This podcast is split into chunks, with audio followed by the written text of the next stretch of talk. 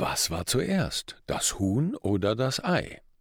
Die Frage ist Ursache oder Wirkung? Wirkung oder Ursache? Woran liegt es, dass du Lampenfieber hast, nervös bist, wenn du vor anderen sprechen musst? Woran liegt es? Ist es wichtig, dass du weißt, woran es liegt? Das werden wir heute besprechen. Hier bei Auftreten, Präsentieren, Überzeugen. Der Podcast von Profisprecher Thomas Friebe. Hallo, schön, dass du wieder zuhörst. Der Markus hat eine Frage mitgebracht. Meinst du? Ich denke. ja, Habe ich natürlich, sonst säße ich ja nicht hier. Ähm, in den Gesprächen mit den Leuten, die sich bei uns melden, da kommt ganz oft der Punkt, dass die Leute sagen, warum habe ich das eigentlich? Warum habe ich Lampenfieber? Warum bin ich so aufgeregt? Ich weiß auch nicht, warum ich so nervös bin. Und äh, ja, kann ich denen, das kann ich denen natürlich auch nicht beantworten, warum. Aber ich glaube, da hast du eine ganz konkrete Meinung zu der Frage, oder? Ja, weil ich glaube, das ist die falsche Frage. Warum, warum, warum, warum habe ich Lampenfieber? Warum ist das bei mir so stark? Warum bin ich das noch nicht los? Warum könnte ich da, ich könnte ja, wenn ich das nicht hätte, dann wäre mein Leben, dann wäre mein Leben perfekt. So, dann wäre ich glücklich, so. Aber die Frage sollte eigentlich nicht lauten, warum, sondern wie? Wie kann ich mein Lampenfieber überwinden? Wie kann ich wirklich in die Freude kommen und nicht so sehr aus der Angst reagieren?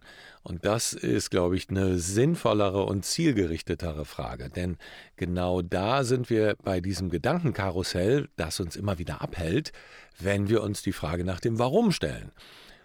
Generell die Frage nach dem Warum ich etwas tue, ist durchaus wichtig. So, ne?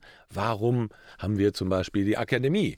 Warum äh, tun wir das, was wir tun? Weil wir Menschen helfen wollen, sich von ihrem Lampenfieber zu befreien und von ihrer Nervosität, weil wir gemerkt haben, dass dann erst das volle Potenzial hm. einer Person erreicht werden kann, wenn ich über diese Schwelle trete, über die Schwelle meine Ängste zu überwinden und meine Sorgen und richtig in die Kraft komme. Das ist unser Warum. Aber wenn ich mir immer frage, mich immer frage, warum habe ich das, warum habe ich das, dann ist es die falsche Frage, weil die nur dafür sorgt, dass du dich um die eigene Achse drehst ne, und im Kreis drehst. Und ja, natürlich, und das ist ja auch eine Antwort auf die Frage, ist es wichtig, dass ich das Warum kenne. Ne, das ist vielen immer, ne, kommt immer wieder auch so. Ist, ist es denn wichtig? Im Grunde ist es nicht wichtig. Wenn du weißt, warum das jetzt so war, ja, kann es dazu beitragen, dass du dir klar wirst, ah, okay, das ist vielleicht der Grund dafür, aber die Möglichkeit, dass du es überwindest, dafür musst du es nicht unbedingt kennen. Es kann von Vorteil sein und es gibt ganz gute Techniken, das auch herauszufinden, woran das gelegen hat. Und oft ist es so, dass die Menschen, unsere KlientInnen, oft denken, da und da hat es dran gelegen. Und das ist aber ein ganz anderer Grund. Mhm. Oft. Äh, erlebe ich immer wieder. Mhm. Ne? Durch 150 plus Coachings habe ich immer wieder gemerkt, ah, okay, das, die, die, die Vorstellung ist, das muss es gewesen sein. Weil bei dieser einen Situation habe ich, ne, ist das auf einmal, habe ich auf einmal wie so eine Art Panikattacke bekommen und dann da fing das an und dann habe ich es immer wieder bekommen. Mhm. Und das Ding ist oft, nee, nee, Du hast das an dem Punkt, an der Stelle bekommen, weil schon mal etwas in ähnlicher mhm. Form passiert ist und das soll nicht wieder, das hat dich daran erinnert mhm. und deshalb springt es an. Ne? Ich sage ja immer, es springt an, es so wie so eine Angst dich anspringt mhm. oder wie so ein Motor, der anspringt. Auf einmal, jetzt weiß ich gar nicht mehr, was ich tun soll. Genau. Das heißt, die Leute verwechseln eigentlich Ursache und Wirkung, weil dieses Versagen, sag ich mal, oder diese, diese Aktion, wo es nicht so gut gelaufen ist, das ist schon die Wirkung gewesen. Genau, ja. Und die Ursache liegt davor. Ja, genau. Und deshalb ist es schwer, da selber ohne Coach drauf zu kommen? Ich glaube, es ist einfach viel wichtiger, dass du dich auch mal jemandem öffnest und dass du mal jemanden da drauf schauen lässt, der unabhängig von dir selber und von mhm. deinen eigenen Gedanken agiert ja. und dich allein auszutauschen darüber, könnte das das gewesen sein oder einfach mal so eine Situation beschreiben, das ist ein wichtiger Schritt, um zur Lösung zu kommen. Um Klarheit zu kriegen. Und Klarheit zu bekommen, mhm. ist das etwas, wo mir ein Coach helfen kann, mhm. wo mir der Friebe helfen kann oder ein Coach aus der Akademie, egal. Also ist das etwas, ist schon oft auch in den Beratungsgesprächen kommen so viele Aha's, dass manche ja sogar sagen irgendwie, oh, da, jetzt bin ich eigentlich durch, jetzt ist mir alles klar. So, ne, ich, ich brauche gar kein Coaching. Also, ich, äh, das ist mir alles klar. So. Und dann ist ja super. Also, ne, wenn, wenn das äh, erreicht werden kann, das ist ja das, was wir wollen. Also, wir wollen die Leute frei davon bekommen, dass sie diese Angst und Nervosität haben und sich selber im Wege stehen. Und wenn das erreicht ist, nach einem äh, kostenlosen Beratungsgespräch, Halleluja, super. ja. Okay, das heißt aber eigentlich eher, wenn man äh, weiter in Ursache und Wirkung denkt, dass es für dich eigentlich viel interessanter ist, was das auslösende Moment war. Was hat die allererste Situation überhaupt verursacht, wo der Stress zum ersten Mal aufgetaucht ist? Und dann von dort aus sozusagen zu arbeiten oder wie läuft es? Ja, wenn du so willst, ja. Und das ist oft etwas, was ähm, meistens eine Emotion ist, die ähnlich ist wie die Emotion, die dann in der Situation aufgetaucht ist, wo ich denke, ah, da hat es angefangen. Mhm.